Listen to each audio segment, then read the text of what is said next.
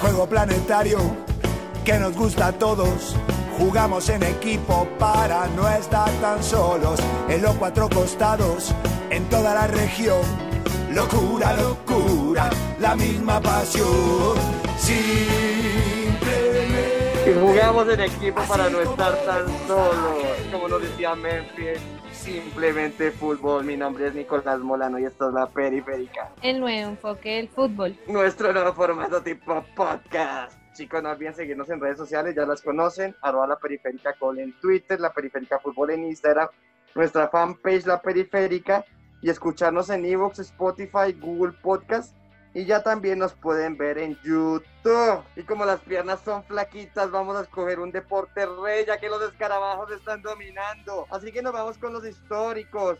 Nos vamos con el joven que nos hizo emocionar, que nos sacó muchas alegrías el año pasado. No hablo otro que es Egan Bernal y en su representación hoy está la señorita Jennifer Rodríguez. Hola chicos, un placer estar con todos ustedes en la periférica. Y si hablamos de historia, si hablamos de sapiencia, si hablamos de representación de Colombia, tenemos que hablar del de Boyacá, del mismo Nairo, Quintana, y acá quién mejor que representar así y llenar esos zapatos que la queridísima Catherine Buitrago. Hola Nico, ¿cómo van? Un saludo muy especial para los presentes y para nuestra audiencia. Y siempre va a haber juventud. Y qué mejor juventud que la que nos presentó el chavito, ese que supo darle sonrisas en una vuelta a España, ahorita está en el Tour de Francia y aquí en la periférica lo representa la queridísima Heidi Puente. Buenas noches chicos, un gusto estar con ustedes el día de hoy. Ese que nos saca una sonrisa, ese que dice mijitos, ese que sabe manejar el Twitter, que regala bicicletas, que nos hace dar alegrías.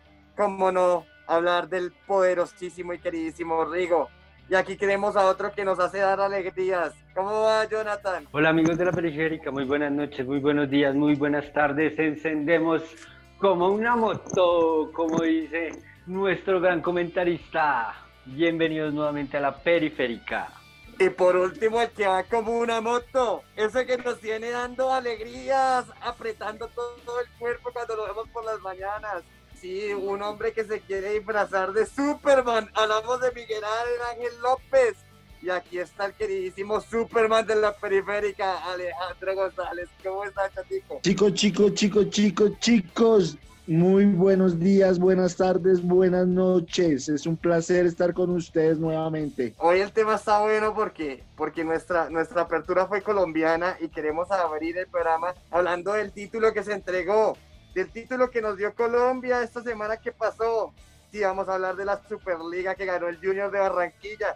Y quién mejor que nos diga qué fue lo que pasó que la queridísima Catherine Buitrago. Sí, Nico, pues lastimosamente para nosotros los hinchas americanos y para dicha de otros, no se pudo ganar el título de la Superliga. Sin embargo, pues les cuento que en el primer partido, en el partido de ida, que jugó Junior como local, América fue superior a Junior. Entonces les cuento acá un poco de las estadísticas. Tuvimos remates, 20 remates por parte de América y Junior tan solo 7. La posición del balón está un 70% a favor del América versus un 30% de Junior. Pases, les cuento que América prácticamente dobló a los que hizo Junior. Tuvieron 508 pases y Junior 224. La precisión de estos pases de América fue del 84% y de Junior fue el 60%.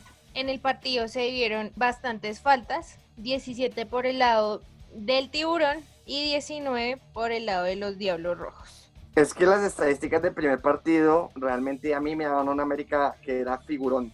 Nueve oportunidades de gol contra una.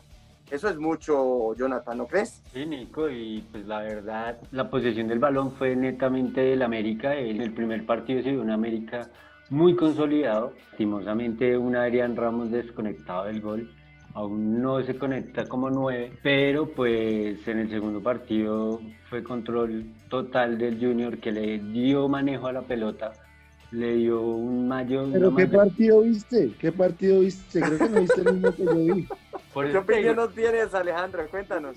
Esos datos no los tiene Kate, pero no estoy de acuerdo con ese comentario de que fue dominio del Junior. Yo no vi el mismo partido. No estoy hablando de dominio del Junior, estoy hablando de manejo del balón que se le dio. Porque Junior hizo el gol y se replegó. Empató el partido, hizo manejo y control, le entregó el balón al América para que lo manejara. Lastimosamente no se tuvo definición ni tuvo en el arco un gran Viera que, mejor dicho, tapó lo que sabe tapar O sea, él. allá voy, para allá voy. El partido fue controlado por el Junior, pero la figura fue Sebastián Viera. Ya, con eso cierro mi opinión. Yo quisiera que la queridísima Catherine Buitrago nos diera un poquitico de datos del segundo partido, es del cual está hablando Jonathan. Cuéntanos qué pasó en el segundo partido, que fue el que definió la llave. Sí, Nico, lastimosamente caemos 2 a 0. Les cuento que remates estuvo muy parejo. América tuvo 11, Junior tuvo 12. Remates al arco tuvo América 4, Junior 2. La posición del balón fue el 63% de América y el 37% de Junior. Los pases fueron aquí otra vez prácticamente dobló América, fueron 407 pases versus los del Junior que fueron 245. América de, esos pases tuvo una precisión del 80% y Junior del 71%. Y aquí 21 faltas por parte del equipo tiburón. Entonces aquí vemos una América superior en ambos partidos. Lastimosamente en el segundo partido, en el definitivo, no se le dan las cosas. Pero sin embargo siento que tenemos un América muy bueno que siento que a muchos de los hinchas e incluso de los que no son hinchas, como que el equipo superó las expectativas de acuerdo a lo que se venía viviendo por las bajas, porque pues teníamos un director técnico donde ni, no había tenido ni un partido con el equipo. O sea, prácticamente llegó de una jugar la Superliga. Y pues sabemos que ese director técnico viene de una campaña no tan buena. Entonces siento que el equipo estuvo consolidado en la cancha. Y tenemos representación en, en esta mesa que está contra el técnico Cruz Real. Jonathan varias veces nos dijo en otras periféricas que era un técnico sin experiencia y bueno, hasta ahora él está dando la razón. ¿O no, Alejo? ¿Qué tú crees de qué pasó con el técnico en, este, en esta llave? Pues, ¿qué pasó con el técnico? Tú sabes que yo siempre opino con argumentos, ¿no? Difícil, bastante complicado, pues juzgar el, el trabajo de un cuerpo técnico, ¿sí? En dos partidos, donde, mm, bueno, yo digo, Junior eh, le gana al América 5-0 el primero y 5-0 el segundo. Listo, empezamos a hablar de una debacle total y de una acabose, ¿sí? Pero estamos hablando de que fueron unos partidos parejos. De hecho, bueno, quizá el segundo más que el primero, porque como lo dijo Jonathan, lo que pasa es que Junior no tuvo, eso no fue control del balón o control del partido. Lo que tuvo Junior fue eficacia y lo acaba de decir Kate con el comentario dos remates a puerta y cuántos goles hicieron. Dos, ¿cierto? Estamos hablando de efectividad, entonces, nada, así quiero para cerrar opinión, hacer un pequeño análisis de las nóminas. América para esta Superliga mantuvo la base del equipo campeón. Las únicas bajas que son algo sensibles fueron las de Matías Pizano y Rangel, que ya lo hemos hablado en episodios anteriores, pero básicamente la misma base. Formó con Chaus en el arco, Quiñones por derecha, Marlon Torres, Segovia y Edwin Velasco por lateral izquierdo. En el medio campo jugó con Rafael Carrascar, Luis Paz y Carlos Sierra. Y los delanteros fueron Dubán Vergara, Adrián Ramos y John Arias. Por el lado del tiburón estuvieron la figura, Sebastián Viera, por izquierda Gabriel Fuentes, estuvo Mera, Rosero y Piedraíta, en el medio campo Inestrosa, Pico, Moreno y González, y en el frente de ataque estuvo Teófilo y Borja. Acá yo quiero o analizo y veo que el cambio que le funcionó a este al señor Comezaña fue el de este chico Inestrosa. Haberlo formado para el segundo partido fue importante para el equipo de Curramba, pero nada. Como lo dijo Kate en el comentario anterior, el equipo deja buenas sensaciones y para ser un técnico que dirigió únicamente a Jaguares de Córdoba y Alianza Petrolera, me parece que sabe qué es lo que tiene que hacer, tiene el peso de dirigir a uno de los más grandes de Colombia, pero hay que darle tiempo al tiempo, chicos. Yo quiero hablar de una cosa que tocó Jonathan y por eso le doy paso a él. Y es que me pareció que la clave del América, de la derrota del América, estuvo en ese jugador que mencionó Jonathan al comienzo.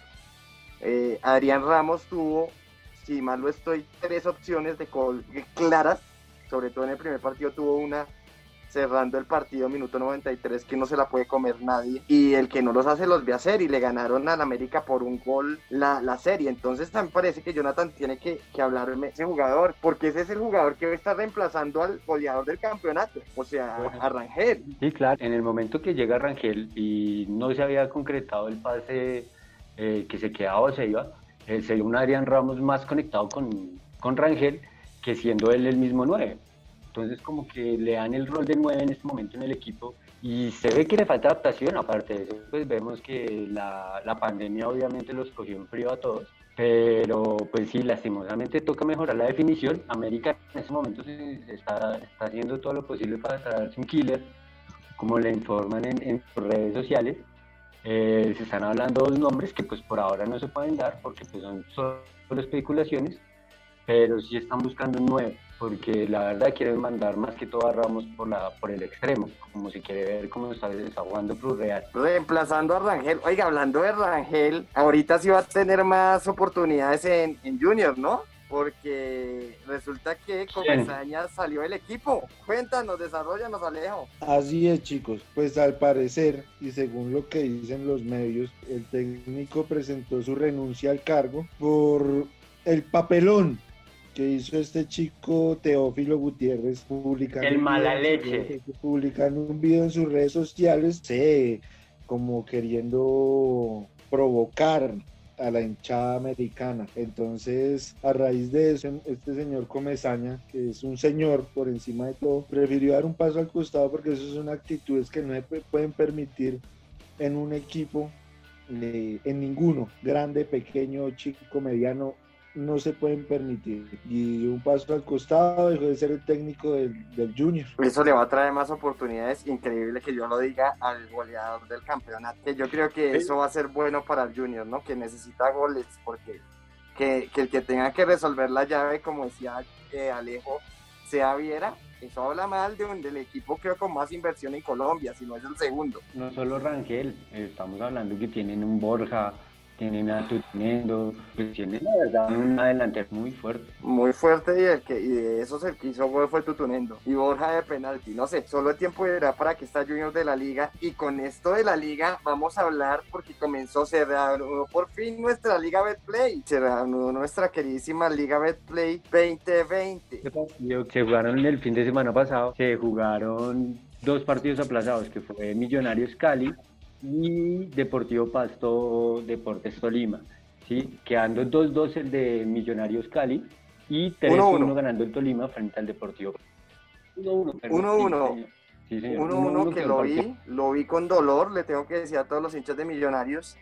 Yo no sé cómo ese que le dicen el Chicho Arango cobra el sueldo en, en- en Millonarios. Se comió tres ocasiones de gol solo contra el arquero. La verdad es que me, perdía de McAllister a- al minuto 15, ¿no? ya dieron el reporte médico, ruptura, ruptura en, eh, muscular grado número uno en la pierna izquierda. Calculan entre dos, en máximo dos a tres semanas de quietud. Me parece que jugó bien Millonarios. Cali me decepcionó. Recordemos que Cali y Nacional se estaban preparando. Le sacaron ventaja a todos. Aquí la querísima Kate nos dio esa, esa primicia que Cali y Nacional se les adelantaron con todos a pruebas y llevan mucho tiempo entrenando. Y de locales fue más Millonarios. O sea, fue muchísimo más Millonarios jugando de visitante que Cali que lleva tremendo. Entonces, me parece algo muy bueno. Y lo del Tolima, nuestro nuevo líder, ¿no, Alejo? Hay un, un líder y no es Nacional. Que nación, lo- los hinchas de Nacional querían que les entregaran la estrella y faltaba que el Tolima jugara el partido que debía. Y bueno, quedó líder el querido Tolimito. Que dicho sea de paso, Torres se las trae, ¿no, chicos? Sí, Nico, y vamos a ver de una vez la tabla de posiciones. Primero el Deportes Tolima con 16 puntos, seguido por Atlético Nacional con 15, Deportivo Pasto queda de tercero con 14, Independiente Santa Fe de cuarto con 13, Alianza Petrolera y Junior con 13 puntos, igual que Santa Fe. De séptimo está el Deportivo Cali con 12, 11 Caldas completa los 8 primeros con 12 puntos, noveno el América, el Deportivo Pereira está de décimo, Medellín de 11, Águilas Doradas 12, La Equidad de 13, Envigado 14, Atlético Caramanga de 15, Millonarios que está en la posición 16, Jaguares, Cúcuta y Boyacá, Chico y Patriotas terminan la tabla de posiciones de la Liga de Play que comienza este fin de semana en forma. Sí, hay partidos muy interesantes, ¿no? De los cuales les estaremos hablando, los resultados y lo que pasó. Por ejemplo, en el- ya todo el mundo está hablando en redes en estos días porque se confirmó la llegada del el reencauche de Airo Moreno a, al Once Caldas. Esas- Sí, esos- total, Nico. ¿Y tuviste la- el recibimiento que le realizaron en el Palo Grande? Con Sí, juegos mu- técnicos y todo. muy bonito. Creo que es que lo que pasa es que los hinchas de Once Caldas adoran a Dairo. Creo que Dairo fue parte de, de la conquista de América, ¿no? El Once Caldas. De suplente, sí, señor. Y entonces lo quieren allá mucho en Manizales. Esperemos que ahora aquí siempre que vino la rompió, vamos a ver cómo le va. Llega también el hermano de, de Cardona, John, John Cardona también hará parte del plantel del Once Que Caldas. quería, que quería al Nico para Millos, ¿no? Sí, sí, sí. La, la verdad es que yo, yo estoy contento. Los hinchas azules debemos estar contentos. Vamos a ver cómo nos va este campeonato. Recordemos que la deuda de Millonarios es afuera, ¿no? Local no. Se va- Tenemos que ver afuera cómo, cómo vamos a hacer. Se va a Cómo, eh, acabar de guardar- sale en Manizales. Sí, con sí, va a estar bueno el partido. Sí, a mí, yo estaba hablando con alguien y me contaban, ya como, y, y en el segundo bloque lo vamos a desarrollar, que van a estar buenos los torneos porque va a haber mucho fútbol con torneo internacional. Va a haber, Nico. va a haber seguilla. Nico, te doy la fecha. Viernes Cuéntanos. 18 de septiembre, Equidad Boyacá, chico, a las 6 de la tarde. Atlético Nacional Deportes Tolima a las 8 y 5 de la noche. ¡Oh! Ojo. ¡Oh! Papá de los ¡Partidazo! Atlético Nacional Deportes Tolima. Día sábado 19 de septiembre. Patriotas contra Envigado a las 2 de la tarde. Deportivo Pereira contra Independiente Santa Fe. El regreso y la reconfirmación del chino Zambuesa, que hoy firmó contrato con Independiente Santa Fe a las Les dejó de 4. mamar gallo hoy, sí, sí lo, sí lo vi por ahí. Alianza Petrolera Independiente Medellín a las 6 y 5 de la tarde, Millonarios 11 Caldas a las 8 y 10 de la noche. El no, pero domingo que se lo lleva. Ojalá y le paguen bien al chino de Zambuesa, si no por allá en diciembre se les va. Domingo 20 de septiembre, Deportivo Pasto contra Jaguares de Córdoba, América de Cali contra la Bucaramanga, 5 y media tarde, Junior frente a Águilas Doradas, 7.45 y el día martes 22 de septiembre juega el Cúcuta Deportivo frente al Deportivo Cali. Nico, te tengo ahí una noticia que está rondando y es fuerte, es la pérdida de la ficha que tienen en este momento con Di Mayor, el Deportivo Pereira y el Cúcuta por el no pago a los jugadores. Está pendiente eso y ya el Ministerio de Salud se puso muy, muy serio en el tema y no busca más excusas. Si no se ponen al día, les quitan el reconocimiento deportivo. Hágame el favor, eso sería una noticia tristísima. Y con esta noticia cerramos nuestro primer bloque, chicos. Vamos a lavarnos las manos, ¿les parece? Y volvemos unos instantes. Sombreros y chilenas, pisando la pelota como quien pisa las penas.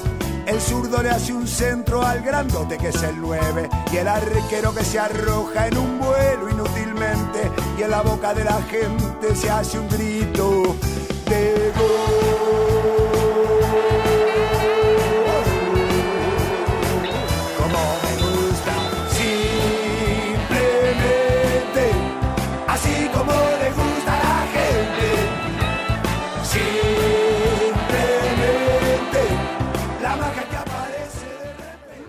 De nuestro break, chicos. ¿Se lavaron esas manos? Claro que sí, Nico. Pero seguro, Obvio, Bobis, obvio, Bobis. Carita feliz para todos en esta etapa.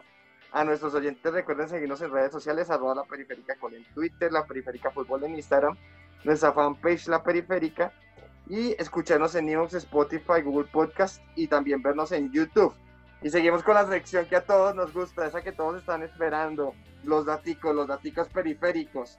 Comencemos con la amada Jennifer Rodríguez. ¿Qué datos nos traes hoy, queridísimo? Sí, Nico, te cuento que el Deportivo Cali inicia proceso para afrontar la Liga Femenina este 2020. Para esta temporada, el Deportivo Cali contará con 12 caras nuevas. También empezaron trabajos de PSR, de América Junior, Atlético Bucaramanga, Atlético Nacional y Cali. Siempre poniendo la cara a las chicas. Ya están haciendo las pruebas PSR para que comience la Liga Femenina en Colombia.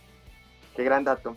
Seguimos con el chico que, espero que nos dé un datico alegre. Jonathan Barrera, cuéntanos. Bueno, Nico, pues te comento que Santi Arias ya se encuentra entrenando con el Atlético de Madrid después de pasar un trago amargo con el COVID-19, siendo pues gracias a Dios asintomático. Cumplió sus 15 días de cuarentena y ya se encuentra en entrenamientos con el equipo del Atlético de Madrid, que en este momento pues también cuenta con el Cholo Simeone y con COVID-19 y está cumpliendo su cuarentena. Lo, el Cholo fue noticia. Me hablan una oferta del Everton por, por, por Santiago Arias. Lo dijimos en la periférica. Vamos a estar ¿Será que se forma el trío dinámico? Esperemos. Bueno, buena noticia sería para Colombia. Y cerrando los daticos periféricos, la amada Heidi Puentes. ¿Qué dato interesante nos traes hoy? Bueno, Nico, te cuento que dos partidos tendrán bar en Colombia. Los dos equipos que contarán con el bar, su encuentro será el Atlético Nacional contra el Deportes Tolima, que se jugará en el Estadio Atanasio Girardot, y Millonarios y Once Caldas, que se jugará en el Estadio del Campín. Dos partidazos, sobre todo que el de Tolima Nacional tenga, tenga es una gran prueba para Nacional. Va a jugar contra el equipo que les ha estado ganando los últimos, los últimos años. El papá de Eh, los y- pollitos. el papá de los pollitos. Y con eso cerramos nuestros daticos periféricos y le damos paso a la copa que todos amamos en América. La hermosa Copa Libertadores. Quiero ganar la Copa Libertadores. Libertadores. La obsesión de más de un equipo que comienza. Comienza con nuevo himno, ¿no? Dejaron el himno de la alegría aparte los de Fox y los de ESPN ya lo dejaban aparte. Mm. y crearon su nuevo rap. Comienza un nuevo estilo, comienza una nueva aventura en la Copa Libertadores y espero que hoy las mujeres como representación nos den una gran información de qué ha pasado, información que les sirva para saber cómo van y qué partidos se juegan. Sí, chicos, les cuento, la Copa de Libertadores regresó. Juegan 32 equipos luego de 187 días. Todos los encuentros se jugarán bajo el protocolo de COVID-19 de la Colmeol. Tengo cinco grandes figuras que se han destacado como jugadores y ahora lo podrán hacer en la Copa de Libertadores. Son Carlos Tevez, Lisandro López, Dani Alves, Felipe Melo y Gabriel Barbosa, donde buscarán que sus equipos sean campeones. El grupo A tenemos a Independiente del Valle con 6 puntos, Flamengo con 6 puntos, Junior con 0 puntos y Barcelona con 0 puntos. Estos equipos se enfrentarán hoy 17. El Independiente del Valle se enfrenta contra Flamengo a las 7 de la noche y Barcelona versus Junior se enfrentan a las 9 de la noche. Bueno chicos, les cuento que en el grupo B está conformado por Palmeiras, Guarani, Bolívar y Tigre. Guarani versus Tigre se enfrentan hoy 17 a las 9 pm chicos para que estén pendientes. Ayer 16 de septiembre se enfrentó Bolívar versus Palmeiras, ganando Palmeiras con un 1 a 2. Entonces la tabla de puntos queda así. Palmeiras con 9 puntos, Guarani con 3 puntos, Bolívar con 3 puntos y Tigre con 0 puntos. Pues tenemos que ver hoy cuál es el resultado del equipo Guarani versus Tigre. Bueno chicos, también les cuento que el grupo C está conformado por Wilstermann, por Paranoense, Peñarol, Colo a Colo.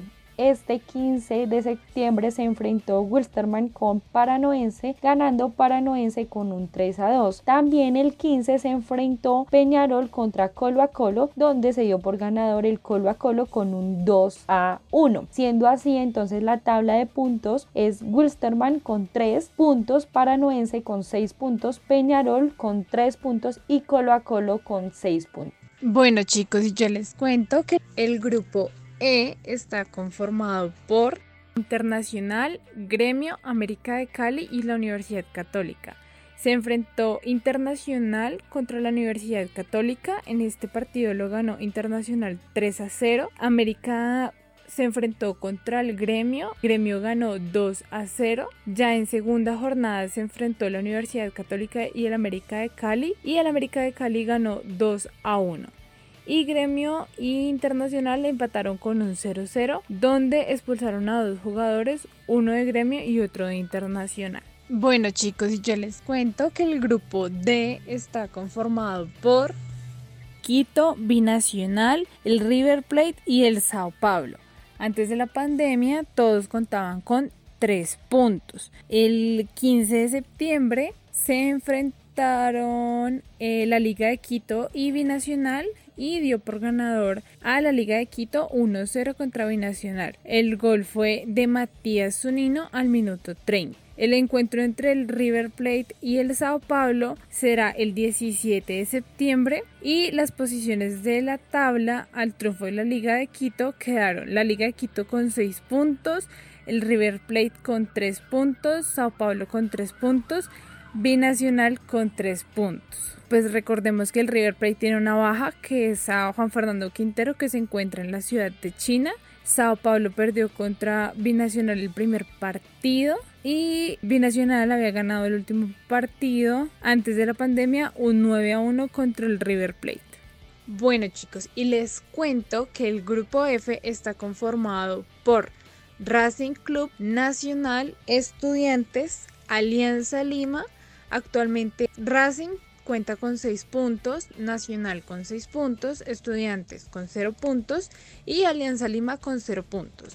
En la primera jornada se enfrentaron estudiantes de Mérida contra Racing. Este partido lo ganó Racing 2 a 1 y Alianza Lima se enfrentó contra Nacional y ganó Nacional 1 0. En la segunda jornada se enfrentaron Nacional versus Estudiantes de Mérida. Este partido lo ganó Nacional 1-0. Y Racing contra Alianza Lima lo ganó Racing 1 por 0. Se enfrentarán este 22 de septiembre los estudiantes de Mérida y Nacional a las 5 y 15 hora colombiana y el miércoles 23 se enfrentará Alianza Lima y Racing a las 7 y media de la noche. Bueno chicos, y les cuento que el grupo G está conformado por Santos, Olimpia, Delfín y Defensa y Justicia. Les cuento que esta semana el día martes se enfrentaron Santos y Olimpia, donde lograron un empate 0 a 0, por lo tanto Santos está liderando el grupo con 7 puntos. Le sigue Olimpia con 5 puntos, Delfín con un punto y Defensa y Justicia tiene 0 puntos. Hoy se van a enfrentar Defensa y Justicia frente a Delfín a las 5 de la tarde hora Colombia para que estemos pendientes de lo que va a ocurrir en el grupo G de la Libertadores. Bueno, y les cuento que el grupo H está conformado por Libertad, Boca Juniors, Caracas y Medellín. Les cuento que el día de ayer se enfrentaron Medellín y Caracas. Medellín estaba jugando de local, lastimosamente las cosas no se le dieron, perdió 3 a 2. Entonces, pues es lastimoso porque uno debe apoyar a los equipos colombianos en todas estas participaciones internacionales, pero lastimosamente a Medellín las cosas no se le están dando. Les cuento que por parte de ellos anotaron Javier Reina y Leonardo Fabio Castro. Por parte del conjunto Caracas anotaron Eduardo Ferreira, Anderson Contreras y Alexis Blanco. También eh, les cuento que hoy se enfrentan a las 7 de la noche hora Colombia, Libertad y Boca Juniors. Pues es un partido muy bueno ya que estos equipos se encuentran ahí como queriendo liderar el grupo H. Entonces la tabla de posiciones por el momento sin que se dé el encuentro de hoy tenemos a Libertad liderando con 6 puntos, Boca Juniors con 4 puntos, Caracas con 4 puntos y lastimosamente Independiente Medellín con 0 puntos. Entonces a los periféricos les decimos que estén muy pendientes de nuestras redes sociales sociales para que puedan ver los resultados del partido. Bueno, muy interesante esa información que nos dieron las chicas. No nos vamos a ir de este capítulo de la periférica sin hablar cómo les fueron estos compatriotas en el mundo. Porque triunfaron, ¿no? No, no, chicos, triunfaron nuestros compatriotas, ¿verdad, Alejo? Claro que sí, Nico, y tenemos que comenzar por del que más se ha hablado en los últimos días, nuestro queridísimo James Rodríguez. Volvió a ver minutos, 91 minutos de la mano de Carlo Ancelotti en el partido que el Everton le ganó en condición de visitante al Tottenham por 1 a 0. ¿Qué queda por decir de este encuentro, chicos, y de nuestro colombiano? Se le nota el hambre que tiene por figurar como siempre eh, lastimosamente de la mano de Zidane no logró hacerlo en el Real Madrid, pero con este nuevo reto que se presenta en su carrera, eh, pues comenzó muy bien. Estadísticamente hizo 75 toques, 47 eh, pases completados, 7 duelos ganados y 3 intercepciones. Hablar de la precisión, hablando de, de, los pases completados, de la precisión que tuvo James Rodríguez en este partido. Yo creo que quienes tuvimos la oportunidad de verlo, pudimos ver un James preciso, eh, o sea, jugando el fútbol que a él le gusta jugar.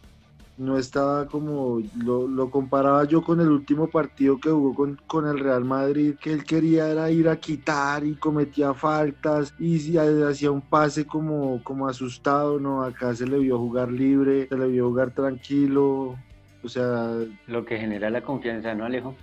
Exactamente, o sea, no sé, bastante grato para mí como colombiano porque pues yo creo que todos sufrimos pues con el tema de James en el Real, al principio sí me, pues no lo puedo negar, me parecía que pues el Everton era un equipo de media tabla hacia abajo, pero viendo este primer encuentro y pues ojalá no sean falsas expectativas, vi un James y un equipo porque fue el conjunto bastante bien. Yo creo que los pases de James y si Richarlison los hubiese completado, ese partido dignamente hubiese podido terminar 4-0 3-0. Pero te digo, Alejo, te digo que si se conecta James con Richarlison, Dios mío, qué delantera tan efectiva que haría el Everton. Porque la verdad. Este, este chico Carlos Lewin. Lewin. Y cabe decir que James Rodríguez quedó en el 11 en el once ideal de, de la Premier. Eh, te voy a decir, de arquero quedó el Guaita. Guaita. Eh, defensas quedaron Lante, Gabriel, Saiz, Castagne, Hendrix, James Rodríguez, William, que se mandó un partidazo también de debut, fue con el Arsenal, Mohamed Salah, Lewin y Aubameyang. Ese es el once ideal de la primera fecha de la Premier League, que contó con un partidazo que todos estábamos esperando, que fue Liverpool Leeds, el gran comienzo del loco Bielsa. En el banco técnico del Leeds, le dio cátedra de posesión del balón a Liverpool, le lo mandó contra las cuerdas hasta el último minuto. Eh, pero fue un gran partido que Klopp salió aplaudiendo al loco Bielsa. Y Arsenal conectado 3-0 frente al Fulham Crystal Palace ganó 1-0 frente al Southampton. Everton contra el Tottenham 1-0 que gana. Leicester City ganó 3-0 Wolverhampton ganó 2-0 frente al Chelsea United y el Chelsea ganó 3-1 frente al Brighton. El United también perdió en la primera fecha contra el Aston Villa y pues ya si quieren Nico pasamos a hablar del otro colombiano.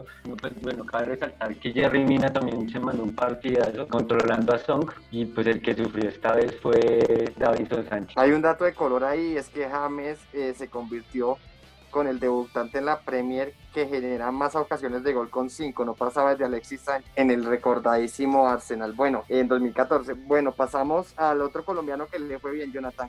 ¿De quién estamos hablando? De Ramel Falcao fue doblete y asistencia, partido de la primera liga de la liga turca, anotó gol de penalti y un gran remate para el tercer gol y hizo una asistencia para que el Galatasaray volviera al gol. Bueno, eh, quiere decir que los dos jugadores más importantes de, de, nuestro equipo están marcando goles, ojalá les siga yendo muy bien, eso lo, lo esperamos en la periférica y que a los colombianos les vaya bien en el exterior. Bueno, con estas noticias de, los futbolistas cerramos el día de hoy. No sin antes que nos sigan en redes sociales, arroba la periférica con en Twitter, la periférica fútbol en Instagram, nuestra fanpage la periférica, escucharnos en Google, Spotify, Google Podcast y vernos en YouTube. Sí, Nico, y a todos los invitamos a que nos sigan en nuestras redes sociales para que estén a la vanguardia de lo que ocurre en el mundo del fútbol. Y por qué no, que nos hagan llegar sus opiniones acerca del tema del día. Si quieren que hablemos de algún tema, no duden en escribirnos. Chao, chao. De nuestra parte eso fue todo. Esperamos en el próximo capítulo. Hasta la próxima. Chao, chicos. Un placer estar con todos ustedes en la periférica. Bueno, chicos, espero que tengan feliz noche. Gracias por tanto. Perdón por, por tan poco. Chao, chicos. Muchas gracias. Chicos, chicos, chicos, muy buenas noches, que la terminen de pasar excelente. Dios los bendiga y chao. Simplemente